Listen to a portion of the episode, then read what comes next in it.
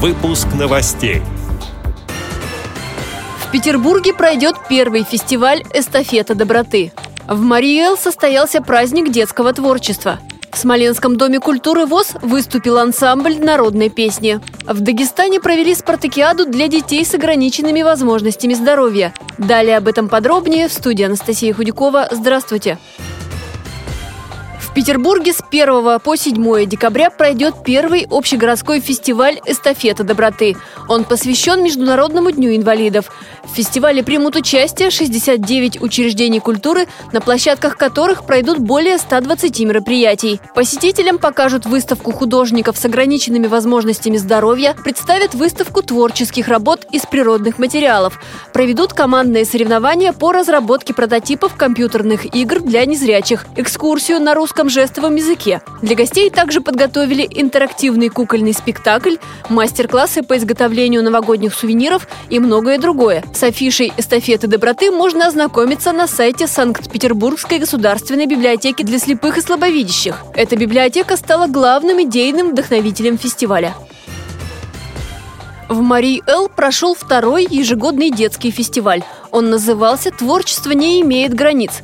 В нем также участвовали талантливые и активные ребята из Чувашии и Пермского края. На праздник собрались более 100 человек. Из них 60 продемонстрировали свои таланты. Дети соревновались в номинациях художественное слово, вокал, декоративно-прикладное творчество. Каждый номер был ярким и по-своему запомнился зрителям. Всех участников наградили дипломами и сувенирными статуэтками с логотипом мероприятия, сообщает пресс-служба ВОЗ.